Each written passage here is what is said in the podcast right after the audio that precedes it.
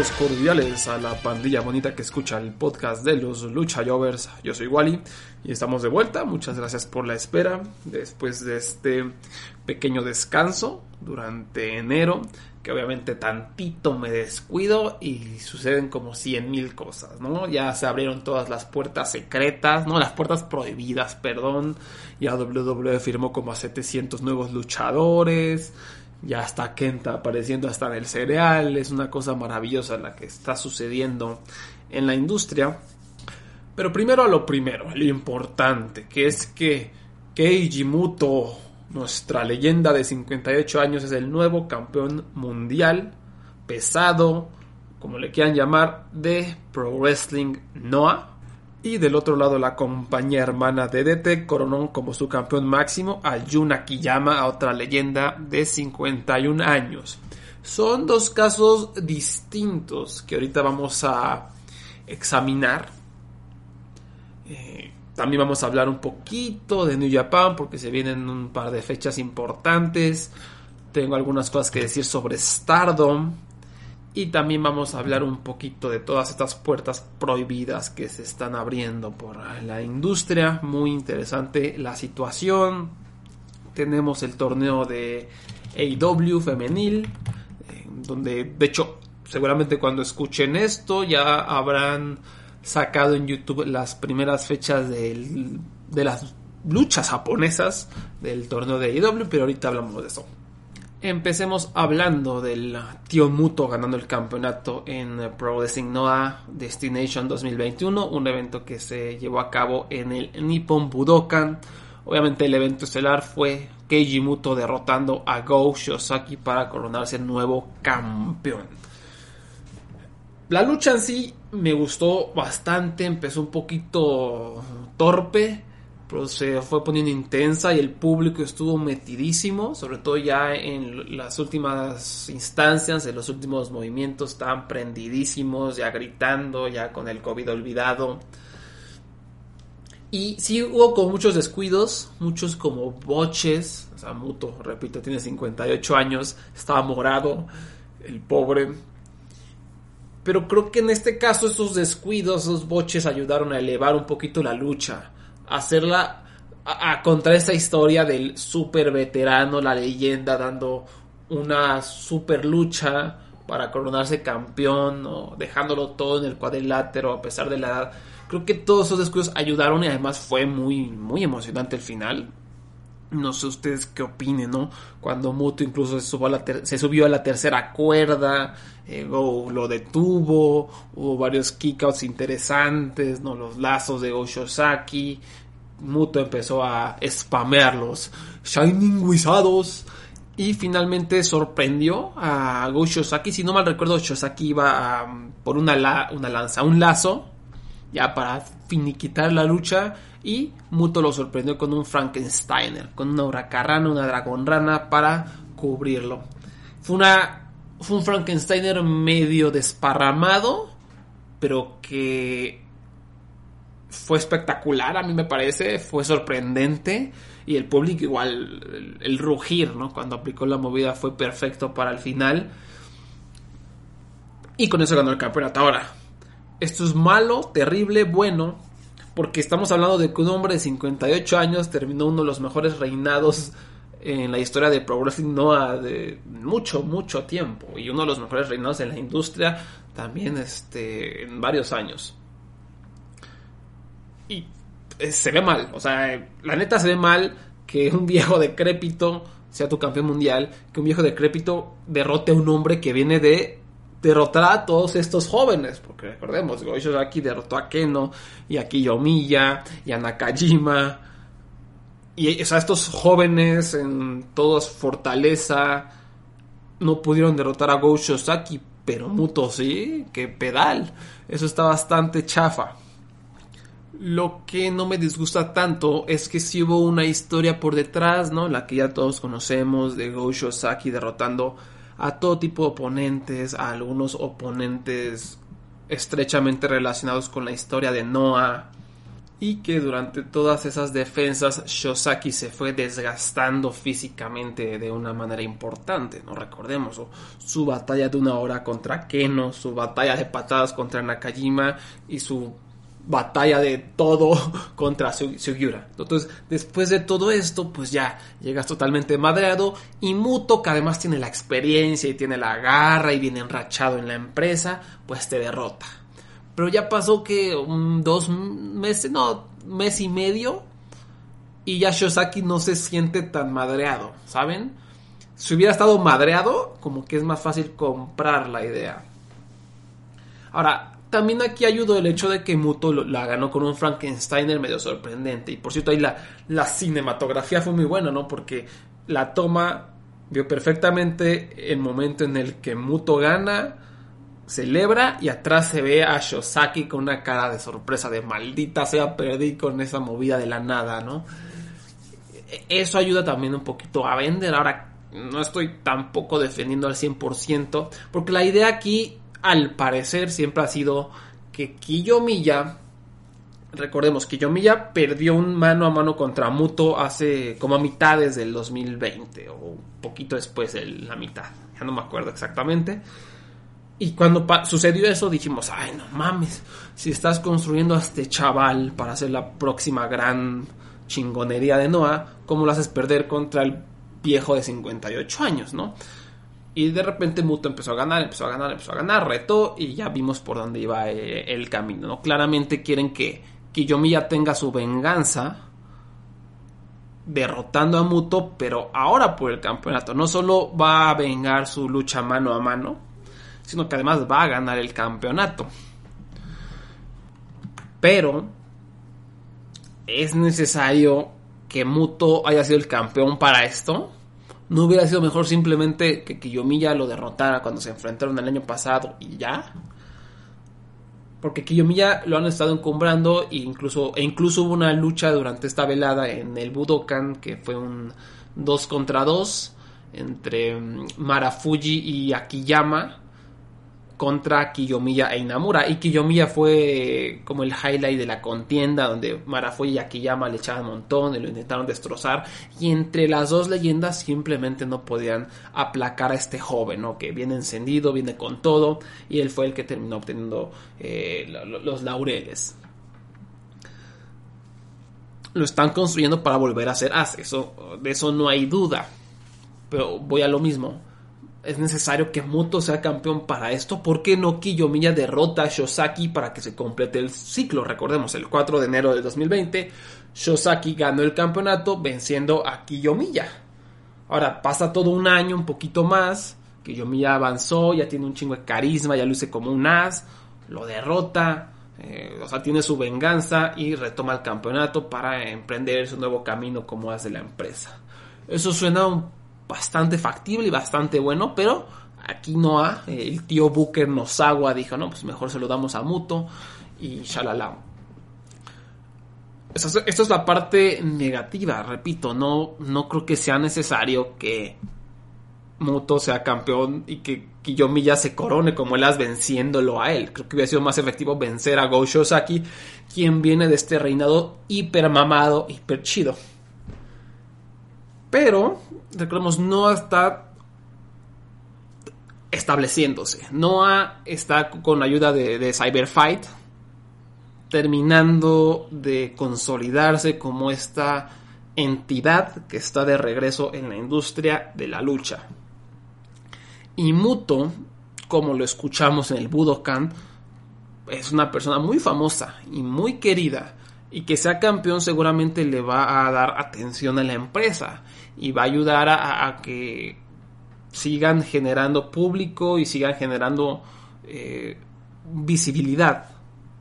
Y al parecer ahí en el Twitter japonés ve mucho amor y la gente está emocionada y, creo que la empresa logró su cometido. No, no está la gente está hablando de Noah otra vez.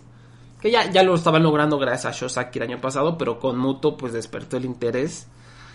Eh, supongo que esto va a ser una medida a corto plazo, inmediatamente que Yomiya salió a retar, ¿no? O sea, la lógica nos indica que Muto simplemente ganó el campeonato para que Kiyomiya lo derrote y tenga, como dije hace unos momentos, tenga de vuelta su victoria, ¿no? Que se vengue.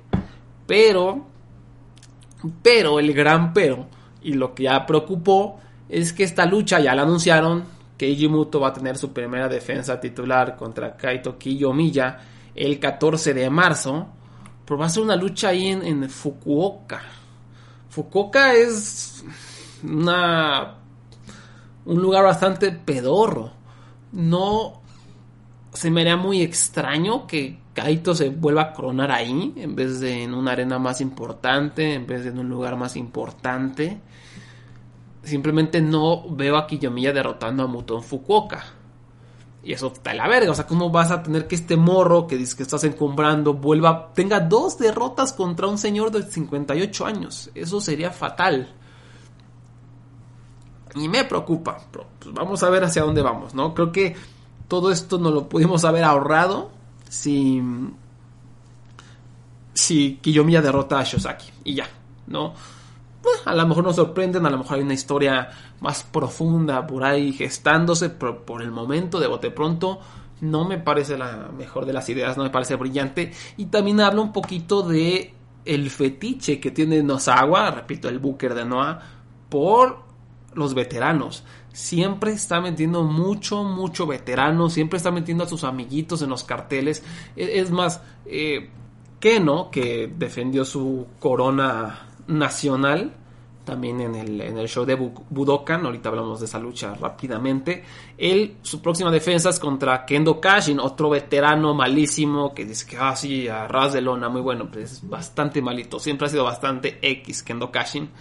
Y Kashin es muy amigo de Nosawa. Estas son las cosas que preocupan porque siempre hay mucho viejo en los shows de Noah. Siempre hay muchos amiguitos shooters de Nosawa. Y shooters me refiero a que les mama el ras de lona. Empezando por Mochizuki, que ya saben que yo lo amo. Pero ahí está. Está Sakuraba siempre. Está Kazuyuki Fujita. Está Kendo Kashin siempre.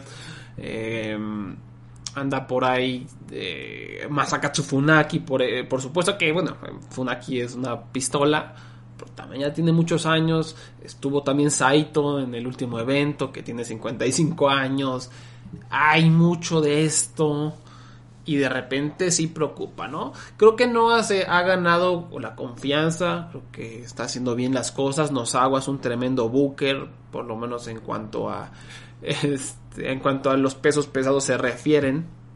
Y se ha ganado por lo menos mi confianza. Vamos a ver, a lo mejor como ya dije, hay una mejor historia gestando, ¿no? Pero por ahora no luce como la mejor de las ideas coronar a Kiyomiya eh, derrotando a un viejo de 58 años cuando pudo haber derrotado a uno de los al mejor luchador del planeta actualmente que es Go Shosaki, ¿no? Vamos a ver hacia dónde nos lleva esto y vamos a repasar rápido algunas otras luchas que les recomiendo vean de este cartel del 12 de febrero de Noah Keno derrotando a Masakatsu Funaki. Esta fue una lucha como de 10, 15 minutos entretenidona. Sabemos que este Funaki es mucho de ras de lona, mucho influencia MMA. Y aquí estuvo muy entretenido, varias patadas, varios rodillazos, cachetadones. Y lo que me encantó fue el final. Fue un final fugaz que no viste venir y que lo compro, ¿no? Porque Keno de repente soltó una ráfaga, agarró a Funaki, se lo llevó en un Dragon Suplex y vámonos, ¿no? Eso me gustó. Y, también eso tiene mucho Keno, es una de sus cualidades que no sabes cuándo puede acabar su lucha. Te puede derrotar de la nada con un knockout eh, relampagueante o con un Dragon Suplex, ¿no? A veces no vemos estos como esta escala de emociones y el drama y el kick out. No, normalmente Keno, no siempre, pero es tradicional en sus luchas que se acabe, pum, ¿no? De la nada. Eso es lo que vimos aquí y me gusta mucho. Kiyomiya ya, ya hablé de esta, e Inamura derrotaron a Kiyama y Marafuji. Y esta que también les recomiendo mucho, Seiki Yoshioka derrotando a Daisuke Harada para ganar el campeonato junior. Yo fui con tres estrellas y tres cuartos. Eh, fue una lucha de 10 minutos, de entre 10 y 15, rápida, dura, recia, eh, con muchas patadas.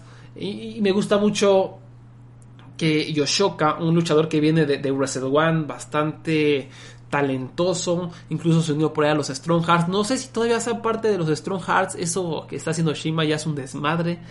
Eh, pero es un tipo talentoso que aquí ganó el campeonato en una gran lucha, tal vez la mejor que le he visto.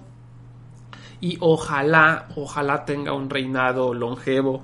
Ojalá Nosagua le dé tiempo a esta división de asentarse, de encontrar algún rumbo, porque siempre son eh, patatas calientes los campeonatos, siempre hay, ya, ya lo he dicho mil veces, hay traiciones y hay facciones y es un desmadrito. Ojalá nos calmemos con ese desmadre. Y eso fue Noah. Ahora, en su empresa hermana DDT, dos días después, el 14 de febrero, se llevó a cabo Kawasaki Strong 2021, un show bastante entretenido, demasiado largo para mi gusto. Las luchas que tienen que ver indiscutiblemente son la semiestelar y la estelar. La primera también está bastante interesante. Hideki Okatani y Mizuki Watase derrotaron a Toi Kojima y Yosuke Okada. Recordemos que Okada era un talento de All Japan totalmente desperdiciado, que creo que tiene buenas cualidades y a ver qué hacen con él en DDT. Por lo menos en esta lucha se vio bastante bien. Igual Okatani y Watase me, me gustaron. Después tuvimos esta lucha impresionante entre Antonio Honda, Hirata, Shinya Oki y Super Sasadango Machine contra Danshoku Dino, Makoto Oishi, Sanshiro Takagi y Toru Owashi. El hilo narrativo de esta lucha es que Hirata quería bailar, ¿no? Llegó todo emocionado con su entrada, con las luces y se la cortaron porque los luchadores empezaron a desmadrar en el ring. se quedó todo triste, pero ya se metió a luchar. Luego a la mitad de la lucha, otra vez paró a todo e intentó ponerse a bailar, pero llegó Oishi y lo atacó. Y lo volvió a intentar y no podía. Hasta que llegó un punto en el que ya el campo estaba despejado, no había nadie que pudiera interrumpir su baile. Empieza a bailar y que se va la luz de la arena. Chin. Entonces lo que la solución de este problemón fue que eh, había una manera de había un cable. Necesitábamos llenar de electricidad ese cable. ¿De dónde sacamos esa electricidad? Del ano de Shin Yaoki. Entonces Shin Yaoki se bajó los calzones y pusieron la cara de Dino en sus nalgas. Y a Dino se le conectó Sasadango, a él se le conectó Owashi. Entonces se fue creando una cadenita humana de electricidad hasta llegar al cable y con eso se llenó de electricidad la arena y Hirata pudo hacer su baile. Entonces vimos una cadena humana de electricidad eh, gracias al ano de Aoki, ¿no? que está lleno de electricidad claramente. Y pues ya con eso, este, Hirata terminó ganando la lucha, ni me acuerdo cómo, pero eso fue lo que sucedió. Definitivamente interesante. Este, después Maya Yuhiki, Maya Yukiji, perdón, y Saki Akai derrotaron a Miyako Matsumoto y Saori Anu en una muy buena lucha. Akai me sigue sorprendiendo lo mucho que ha mejorado. Antes era terrible y ahora es muy buena. Yukiji es una de las mejores luchadoras Yoshi a, a mi vista. Ella es de Ice Ribbon. Eh, Chris Brooks, Makito y Super Delfín derrotaron a Keigo Nakamura, Mao y Mirai Mayumi en una lucha bastante malita. Eh, que Makito hizo lo mejorcito, la comedia, pero como que aburrió después de un rato. Harashima y Yuyu Kobayashi derrotaron a Kazusada Higuchi y Yuki Onaya en una lucha bastante buena. All Out, Akito, Konosuke Takeshita, Shunma Katsumata y Yuki Ino derrotaron a Daisuke Sasaki, Matt Polly, Soma Takao y Yuji Hino. Hino es alguien que ya tiene las bolas llenas, eh, da una lucha buena por cada 10, más bien se esfuerza en una lucha por cada 10. Y aquí lo vimos, luchó con una pinche playera el cabrón. Este se la quitó ya en los últimos 5 minutos, pero toda la lucha estuvo ahí con su playera y eso es un si ves a un luchador que no se quita la playera es que le vale gorro la lucha y eso es lo que siempre hace Hino y sus luchas siempre me decepcionan y ya soy bastante harto de él. Y en general esta lucha pues tuvo un montón de gente que nomás no, Sasaki, Matt Poli, Matt Poli es uno de los peores luchadores japoneses que hay. Eh, lo detesto. Eh, igual, o sea, no fue terrible gracias a Takeshita, gracias a Akito. Eh, pero tampoco la recomendaría. Y la semiestelar, que para mí fue la lucha de la noche, Yuki Ueno derrotó a Yukio Sakaguchi en 17 minutos, que parecieron 5. Fue una lucha excelente y brutal. Aquí la historia, pues es que Yukio Sakaguchi es un gran luchador a ras de lona, un hombre con habilidades de MMA que te puede ahorcar, que te puede hacer rendir en cualquier momento. Es un completo pateatraseros y Shin Yaoki estuvo ayudando a Yuki Ueno a entrenar, ¿no? Le ayudó a, estudiar transiciones, aplicar llaves de rendición y eso le, terminó sirviendo en esta lucha tan buena con unas habilidades atléticas destacadísimas, eh, que incluso, o sea, el principio de la lucha se sentía como una, un big match feel, ¿saben? Como que había un poquito de electricidad, a lo mejor estoy exagerando, pero el paquete de video fue excelente, la presencia de Sakaguchi junto a sus compañeros, compañera de Eruption, em, fue, fue una gran lucha, se la recomiendo, yo, fui con cuatro estrellas y un cuarto, y terminó de manera muy interesante con Sakaguchi intentando ahorcar a Bueno. Bueno empezó a transicionar, claramente lo que le enseñó a Shin Yaoki funcionó. Empezó a transicionar y él aplicó una, un ahorcamiento y terminó haciendo rendir a Sakaguchi. Es más, lo terminó desvaneciendo. Y bueno, ojo con este vato, siempre que lo veo es una gran lucha. Está mejorando a pasos agigantados y podría ser el futuro de esta empresa. Es un gran, gran, gran, gran luchador. Yuki Bueno y me alegro que le estén dando esta oportunidad con el campeonato universal porque eh, a lo mejor eso lo logra elevar a él y él logra elevar a ese campeonato que ha sido un completo tenga y en la estelar Yuna Kiyama derrotó a Tetsuya Endo en 31 minutos para ganar el KOD Openweight Championship. Endo, ya lo ha dicho, tuvo un tremendo reinado desde el año pasado, uno de los mejores luchadores del planeta actualmente, en mi opinión siempre entretenido, siempre recio, eh, siempre carismático. Y Yuna Kiyama que llegó casi casi por azares del destino. Recordemos que él ya tenía como esta oportunidad de irse como entrenador al Performance Center de WWE. incluso se hablaba de que pues, WWE iba a usar su influencia para construir NXT Japón. Llegó la pandemia, Aquí Yama dijo, ¿qué hago? ¿Qué hago? Pues me voy a DDT. En, el Japan ya, él ya tenía un pie fuera. Y en DDT igual empezó como a coachar a los chavos, empezó a estar en historias, se involucró una rivalidad con, con Osuke Takeshita muy buena. Eh, a finales del año pasado eh, ganó el, el DOU, ganó el G1 Climax del DDT y ganó por supuesto esta oportunidad de retar a Endo. Y es bonito ver que aprovechen bien a una leyenda, porque aquí todavía tiene mucha gasolina, todavía son un luchadorazo y aquí lo vimos. Esta fue una lucha decepcionante porque esperaba más de aquí Yama y Dendo, pero igual están de cuatro estrellas, a lo mejor un poquito menos. Creo que la primera mitad se me hizo medio aburridona, no me enganchó, pero se fue poniendo buena, se fue poniendo buena y simplemente aquí ya es una pistola. Ahora, la, diferencia de esto con lo que hablamos de Muto, y que Muto casi no se puede mover, tiene las rodillas lastimadísimas, es, digo, tiene 7 años más también, y muchas operaciones más, es que aquí Yama aquí sí lo vienen construyendo de manera adecuada en DDT. Muto ganó algunas luchas, y derrotó, repito, a Kiyomiya, pero se sentía medio al vapor y sus luchas habían sido bastante malitas. Yuna Kiyama no. Yunakiyama viene de varias luchas en equipo, en tríos, ¿no? Con esta rivalidad con Takeshita. Su lucha contra Takeshita fue excelente. No me acuerdo cuándo fue, pero búsquenla, fue muy buena.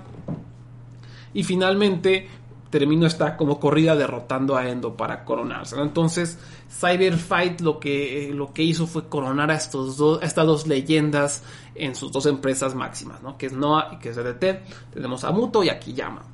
Incluso ya hubo una conferencia de prensa en la mañana en la que estoy grabando esto, en donde se confirmó que esos dos hombres firmaron un contrato con sus respectivas empresas, porque ni siquiera tenían contrato.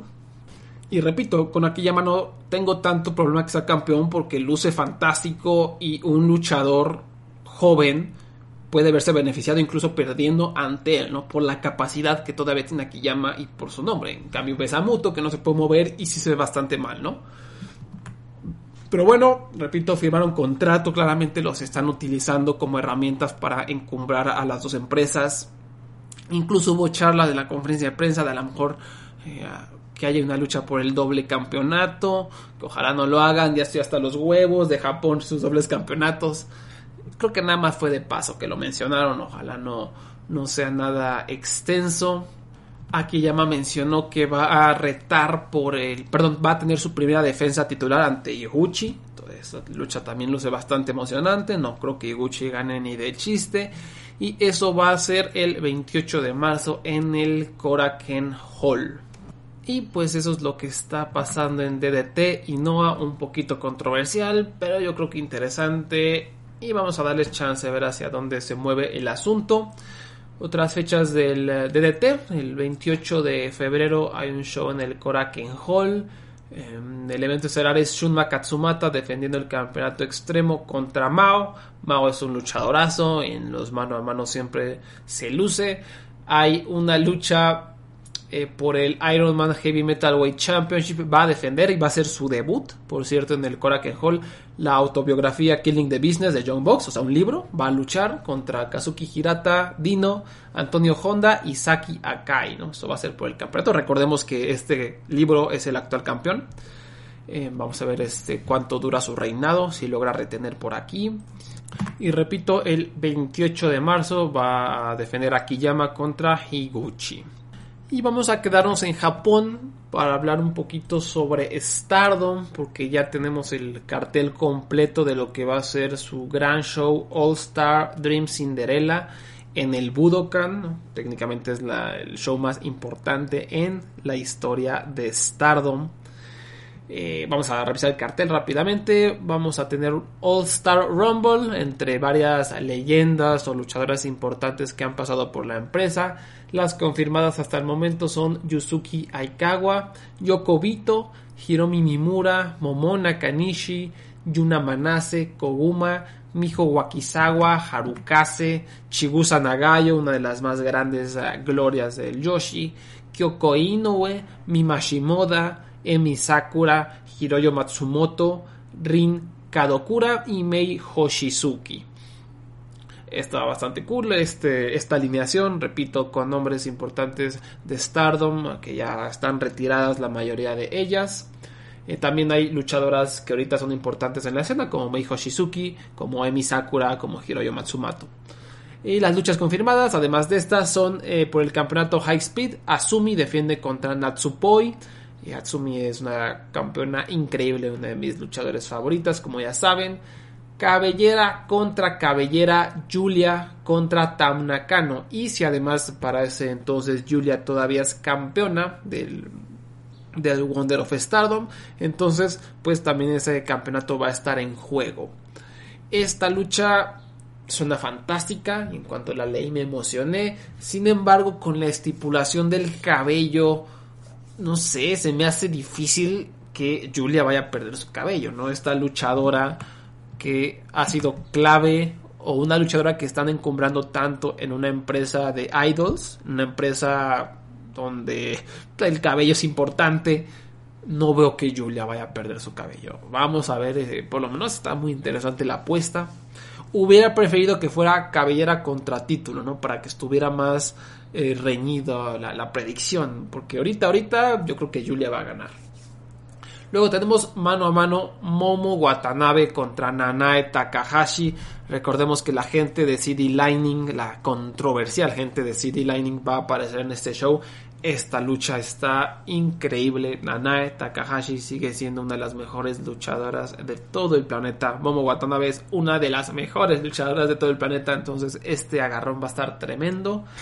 Y además tenemos Mayu Iwatane, perdón, Mayu Iwatani, me emocioné, contra Yoshiko. Igual dos de las mejores del planeta. Yoshiko viene de un tremendo 2020 donde no, no solo se convirtió en la sensación del TikTok en Japón, sino que ganó el campeonato en parejas, el campeonato individual de City Lightning, tuvo un montón de luchas excelentes, ¿no? Contra Asuka, contra Nakajima, como siempre contra Nakajima y esto va a ser tremendo, ¿no? Eh, esta lucha, ¿qué más puedes pedir?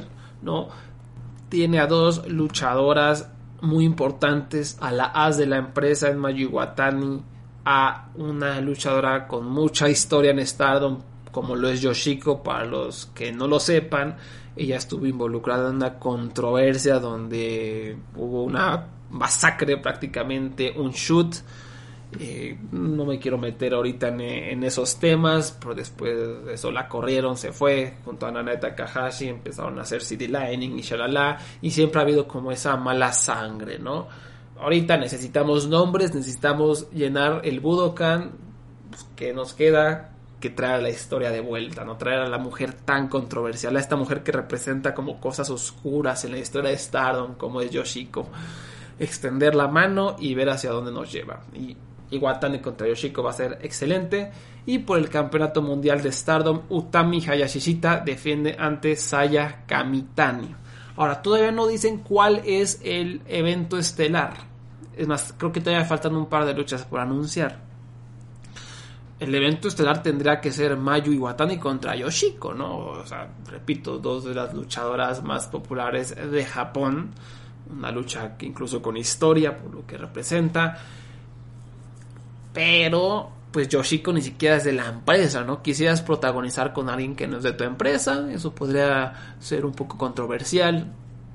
Y pues Utami Hayashita es la campeona. Pero es que aquí mi problema es que cómo vas a estelarizar tu show del Nippon Budokan con Saya Kamitani. Con todo respeto, es una buena luchadora con tremendo potencial, pero que todavía no es nada especial para mí. O sea, yo la veo y es una buena luchadora, no, no tiene por qué estar protagonizando el show más importante en la historia de la empresa.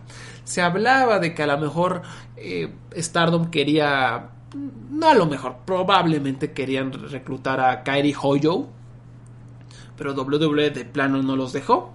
Entonces, a, lo mejor este era su spot, ¿no? Era, iba a ser Utami contra Kairi por el campeonato, pero pues como no se pudo gracias al tío WWE, tenemos aquí a Saya Kamitani, que, repito, no, esto no me suena a un evento estelar, no debería ser el evento estelar, no tengo duda de que va a ser una buena lucha, porque son dos buenas luchadoras y porque Utami es tremenda, pero no, o sea, Iwatani tendrá que ser el evento estelar, ya veremos, eso a lo mejor no es tan importante, a lo mejor estoy exagerando. Otras luchas que podríamos ver a lo mejor es Siuri contra Konami por el eh, campeonato de la SWA y Natsuko Tora y Saki Kashima contra Maika y Himeka por los campeonatos en pareja.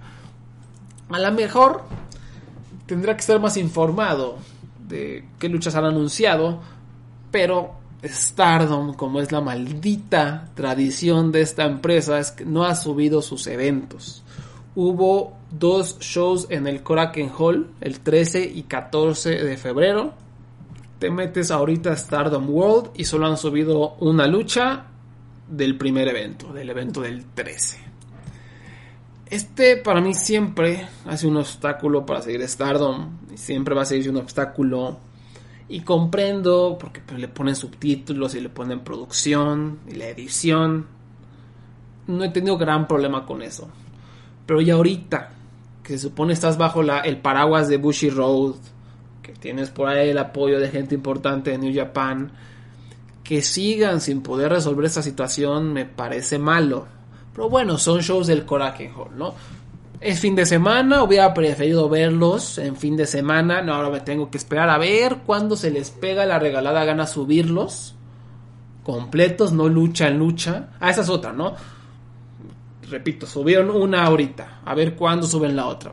Pues no es, a lo mejor ya no tengo tiempo y ya no lo voy a ver. O sea, si te tardas tanto, esto es una eternidad para un fanático de la lucha. Ya cuántas cosas van a pasar. Es más, ya mejor veo el torneo de AEW.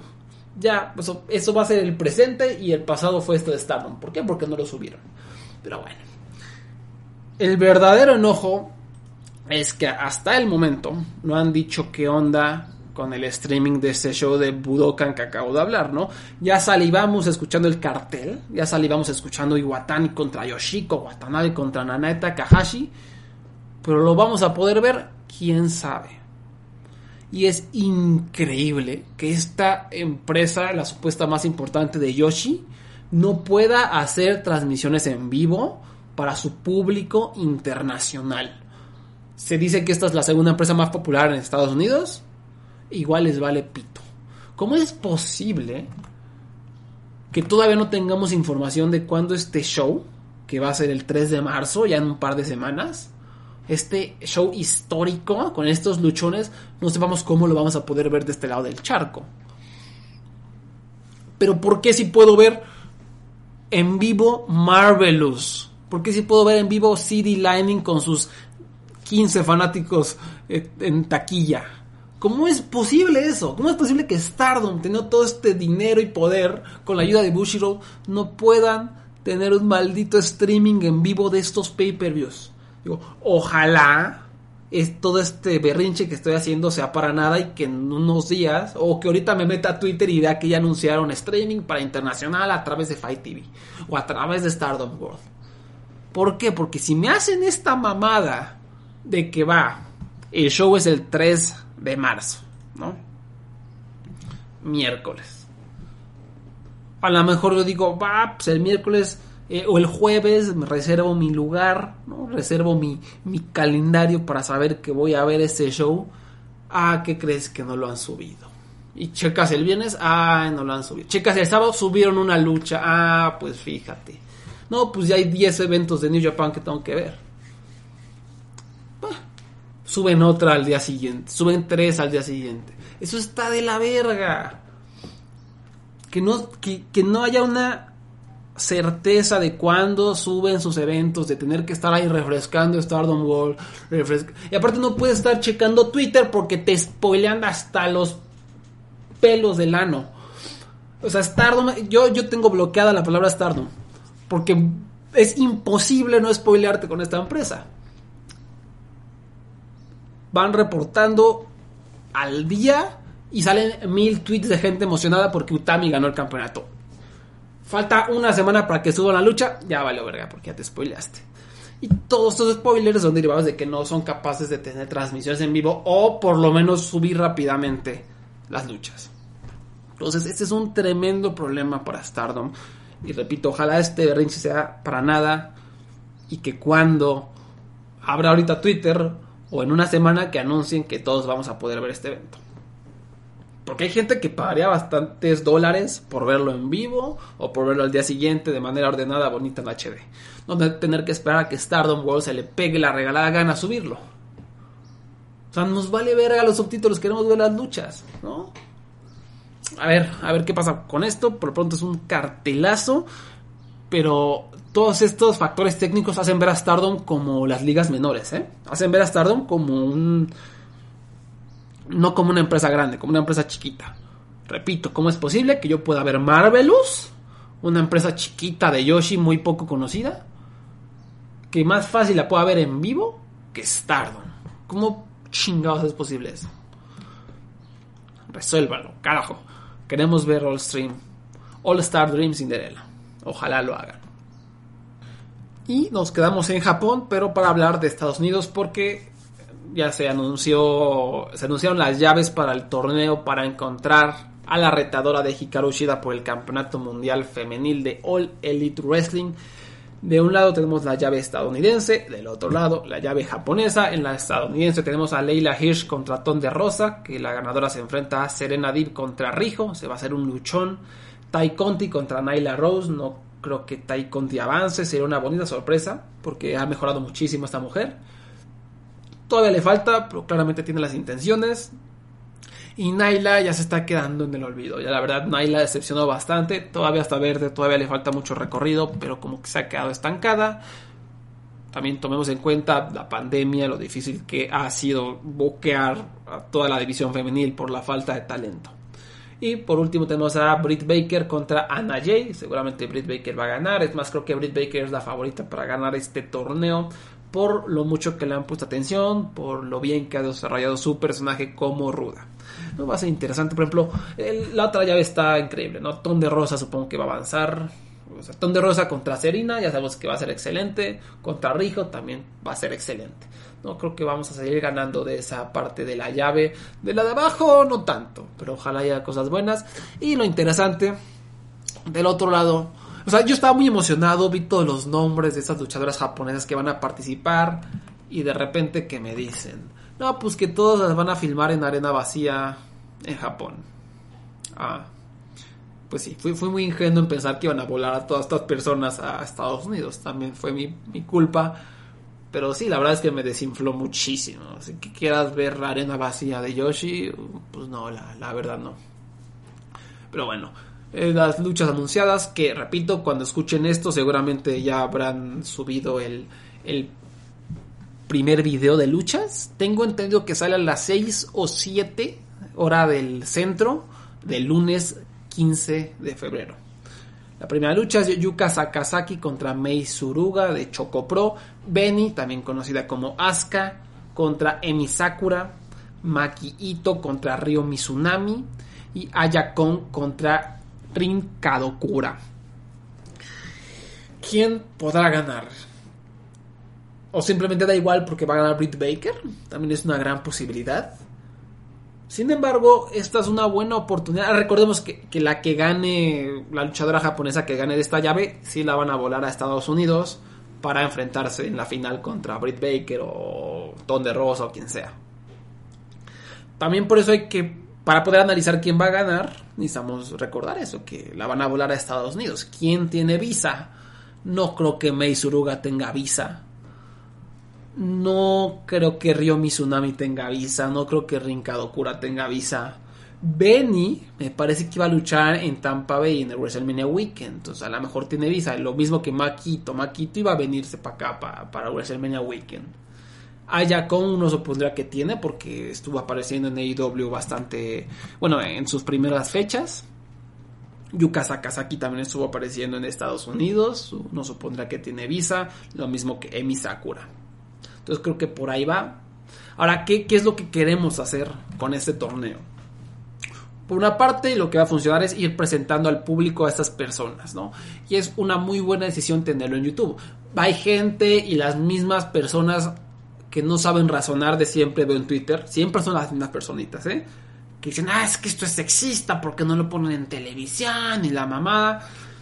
No puedes poner a Ryomi Tsunami contra Makito a quien nadie conoce en televisión estadounidense así de huevos. No lo puedes hacer.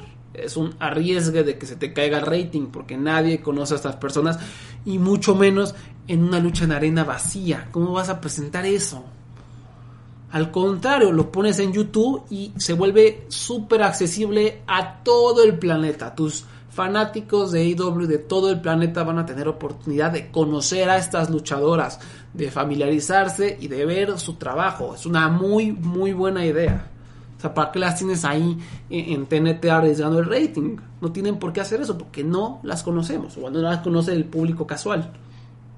Entonces, muy buena decisión ponerlo en YouTube. Entonces, ¿qué, quieren hacer? A lo mejor queremos construir a alguien, queremos agarrar a alguna de estas nuevas luchadoras que no hemos visto en AEW para ofrecerle un contrato.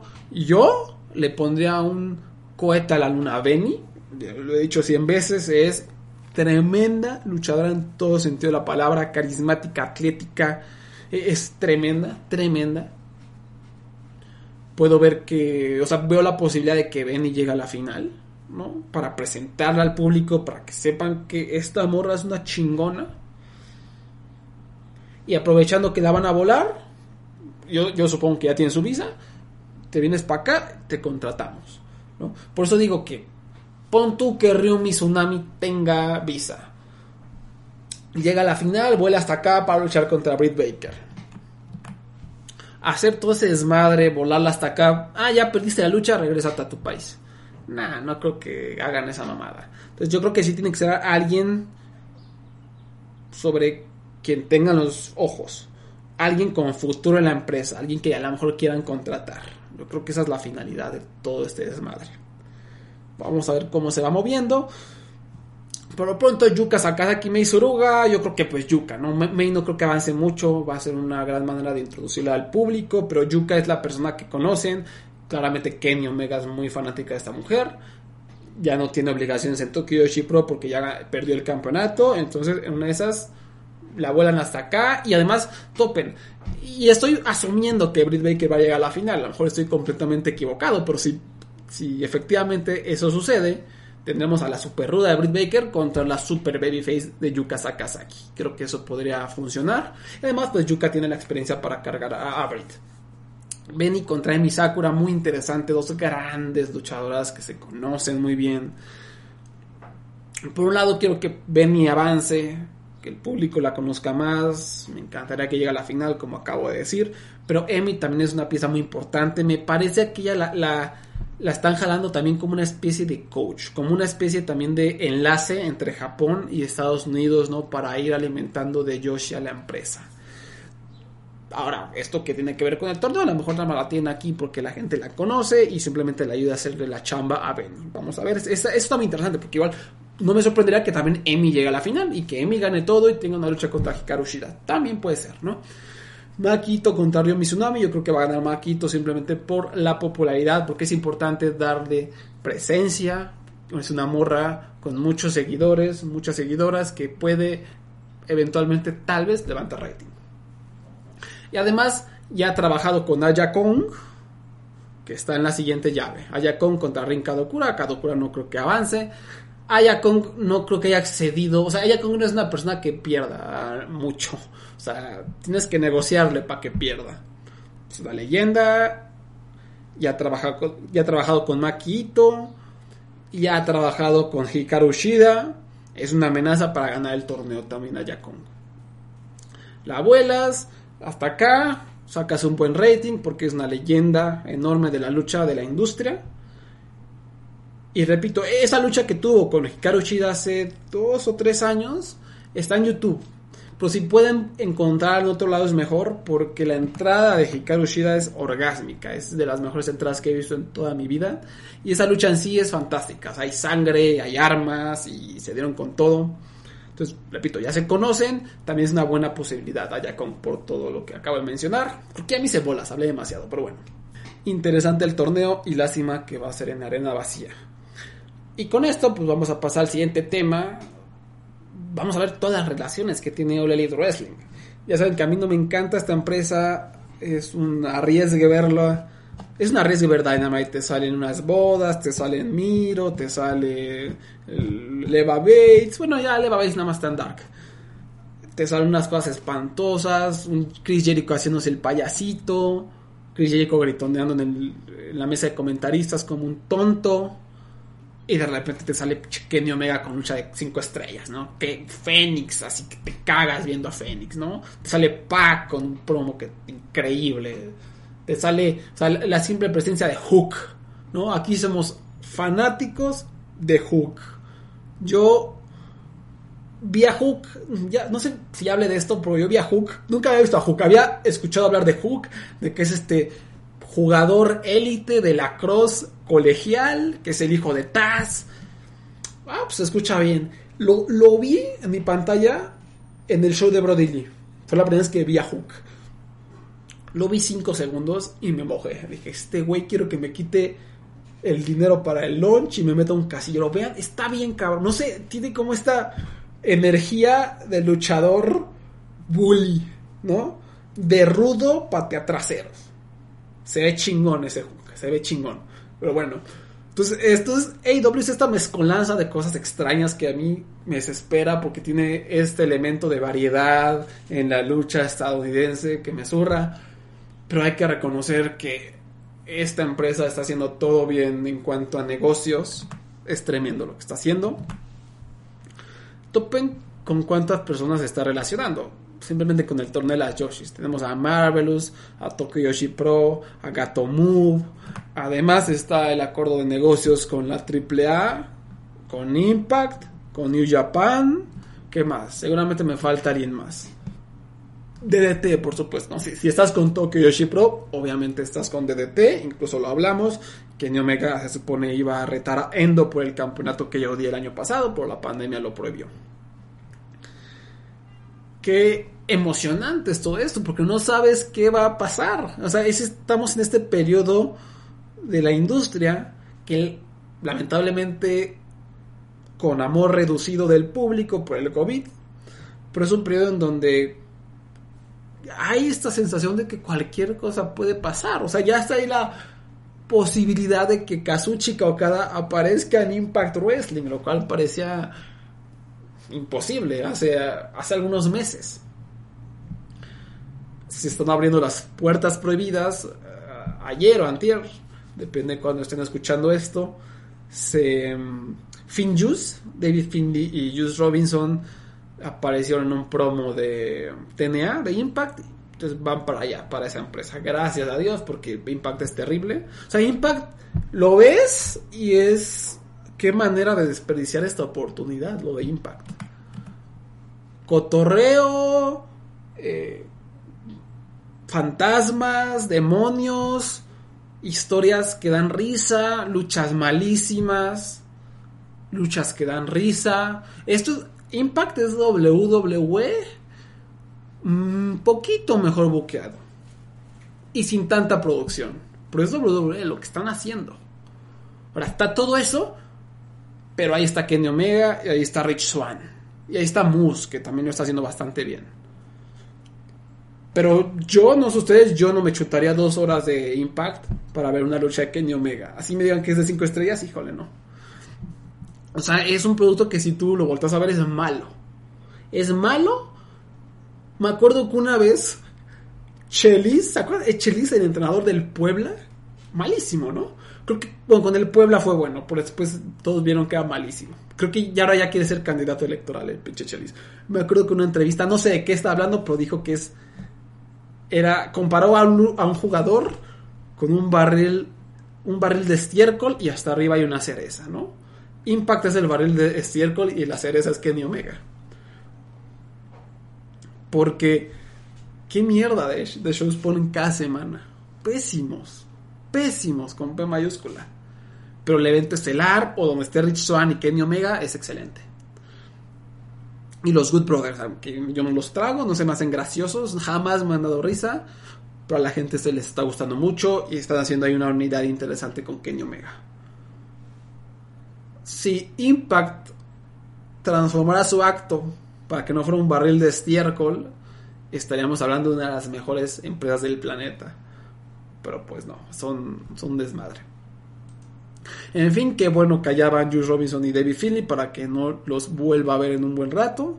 No los quiero ver ni pintados en la pared, a los dos percebes, los dos apestan. Porque cada que Finley le echa ganitas, me vale verga Finley, que se vaya con su papá WWE. No sé si Philly siga contratado porque se vaya.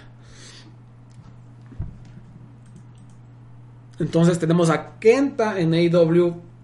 Tenemos la posibilidad de que vuelen a gente de un lado para el otro. ¿Qué va a pasar con el besto de Super Juniors? Vamos a prestar talento. Y algo importante que está haciendo AEW es utilizar estos y utilizaba Impact específicamente como un territorio. Porque mandaron, por ejemplo, a Private Party y qué bien les va a hacer eso. El curtirse con otros luchadores, el trabajar con otras personas, esa experiencia que esa pareja específicamente necesita desesperadamente, porque ya vimos que están muy estancados, que les cuesta mucho trabajo estructurar sus luchas. Y así que sigan mandando luchadores va a ser interesante y es una buena apuesta y una buena manera de desarrollar a tu talento muy bien AEW en ese aspecto. Hace unos días hubo una controversia de que Sammy Guevara anda metidos en problemas porque lo querían mandar a Impact.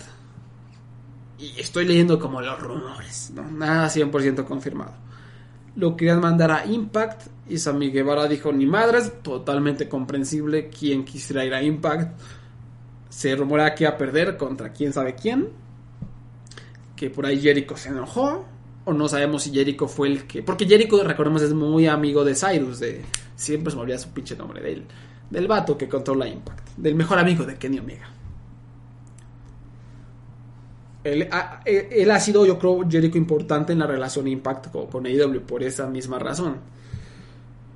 Y todo este drama de que Sammy no quiso y que Impact se enojó y que ahora hay un poco de enojo entre AEW y Impact. Yo creo que se está exagerando la noticia. Creo que también tiene algo que ver Chris Jericho. Y, ese nombre de Chris Jericho a mí me da mala espina. Tiene mucho poder creativo este hombre que claramente ya está en otro lado. Él ya está haciéndose el payasito. Está disfrutando pero no está comprometido. Para mí Chris Jericho no está comprometido con el proyecto de IW, simplemente está ahí porque le divierte, porque tiene control. Tony Khan tiene que tener cuidado, ya hablé de esto, tiene que tener cuidado de Chris Jericho, de que no se convierta en un Kevin Nash, en un Scott Hall o en un Hulk Hogan. Porque sus segmentos son terribles. Cada vez que lo ven en pantalla es vergonzoso la manera en cómo lucha, la manera en cómo grita como estúpido, sus luchas en sí, sus oponentes, sus historias. No tengo tiempo para eso.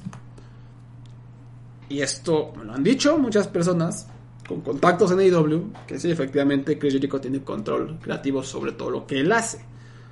Ahora, ¿en qué más tiene control creativo? ¿Quién sabe? Yo creo que tiene algo que ver con Impact. Por lo pronto, eso es lo único que a mí me preocupa.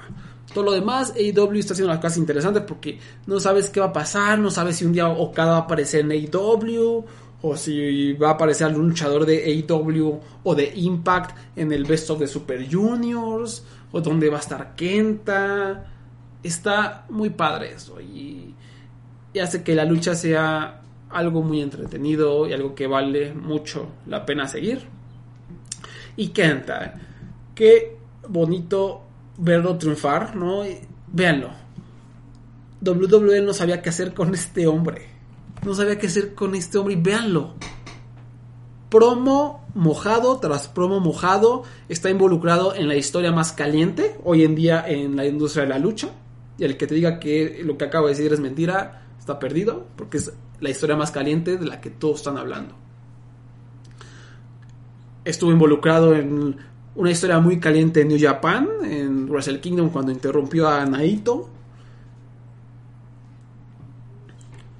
Tiene el spotlight, no tiene la luz sobre el Kenta y la está aprovechando. Y, aquí lo estamos viendo, es un luchador súper entretenido. Ah, también estuvo involucrado en este ángulo con Shibata, ¿no? Increíble ese ángulo, donde se hizo rudo. Tremendo. Todas estas cosas él las ha hecho de manera excelente. Que en el ring de repente le cuesta trabajo, sí. Pero en cuanto a forjar historias y ejecutarlas, en cuanto a los promos, Kenta está hecho un dios. Y es increíble que la WWE no haya sabido qué hacer con este hombre. Es increíble la poca confianza que tenía este hombre ahí. Yo lo entrevisté en WrestleMania Weekend en Nueva Orleans. Terrible. No, no, no sabía bien inglés. Tenía la mirada en el suelo.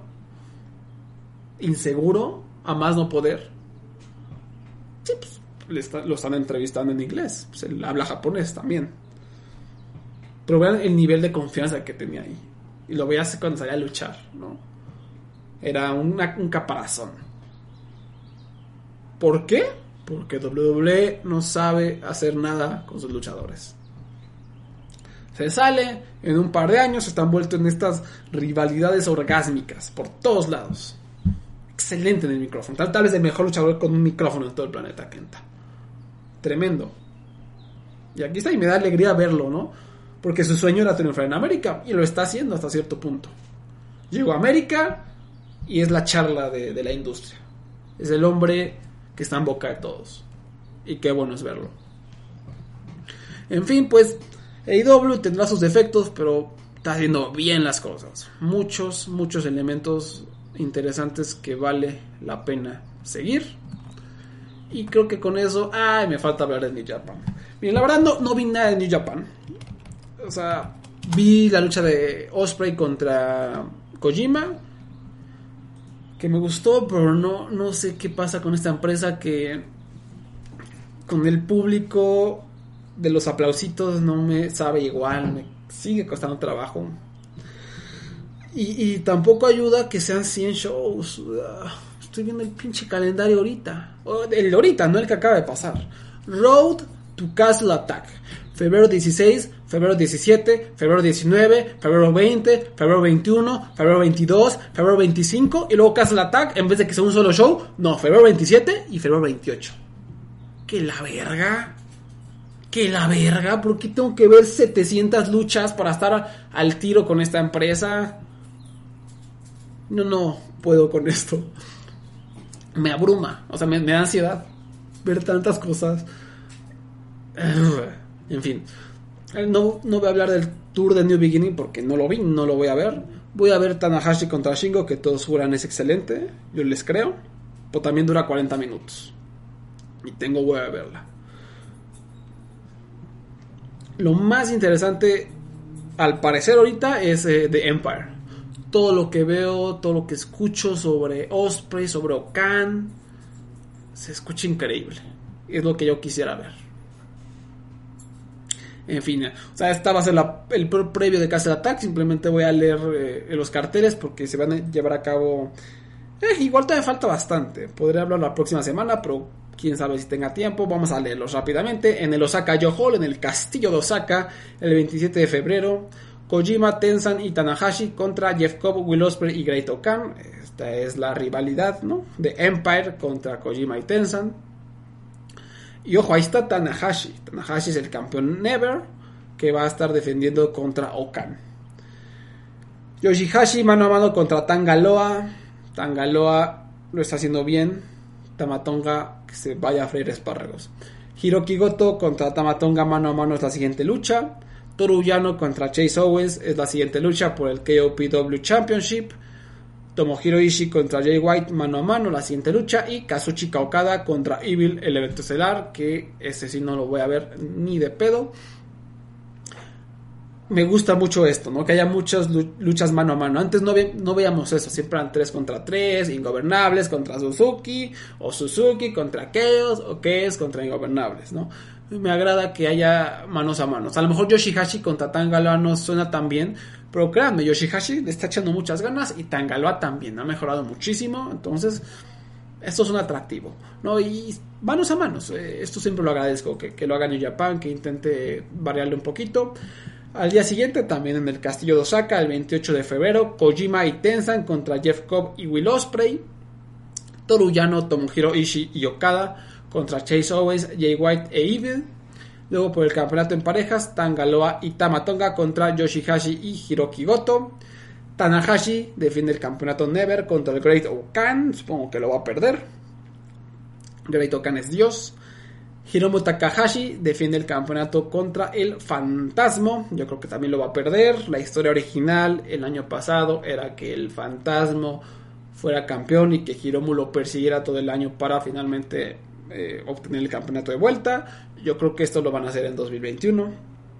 Ya veremos. Y el evento estelar, Kota Ibushi otra vez contra Tetsuya Naito por el campeonato intercontinental. ¿Por qué? Pues Naito quiso retar por el intercontinental.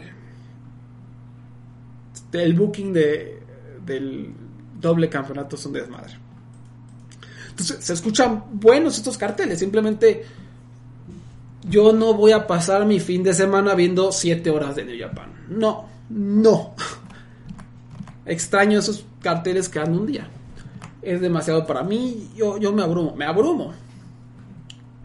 Vean cuántos eventos hubo de del tour de The New Beginning. Ah, y ya hubo dos eventos de Road to Castle Attack. O sea, además de los que ya les leí, hubo dos, lunes y domingo. Road to the New Beginning. The New Beginning en Hiroshima. 1, 2, 3, 4, 5, 6, 7. Está cargando. ¿Ven? O sea, una página de puros eventos de The New Beginning. 8, 9, 10, 11, 12, 13, 14, 15 eventos de The New Beginning. No mamen. No mamen. Y con público que aplaude para acabarla de fregar. Es demasiado. Están haciendo algunas cosas bien New Japan.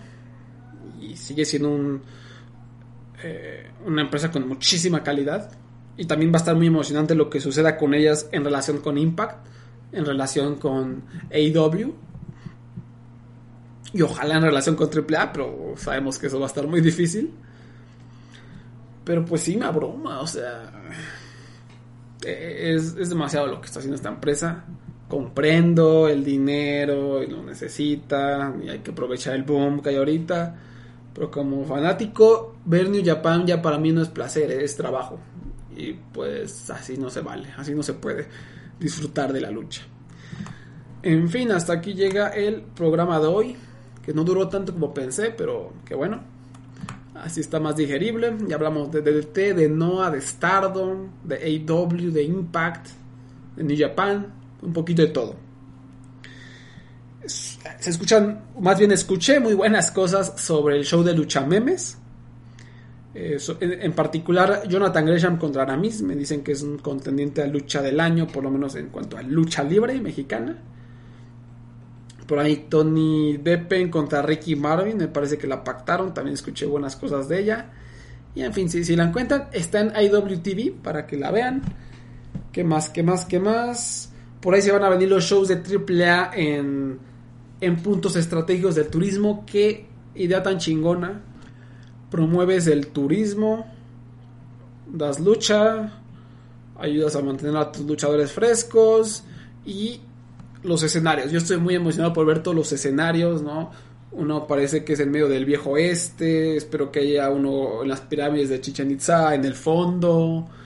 Ya hay un como tráiler del show en Tlaxcala, que claramente lo hicieron con CGI, porque como todos sabemos Tlaxcala no existe. Entonces eh, AAA invirtió en el departamento de efectos especiales para poner esos panoramas de, de, Tlaxcala, ¿no? Un, estado fantasma. A ver cómo resulta todo eso, pero yo estoy emocionado por lo que está haciendo AAA. Y ya, muchas gracias por haber escuchado. Ya saben, Twitter, arroba luchayovers, Facebook, diagonal, luchayovers. Nos escuchamos pronto, gente bonita. Bye bye.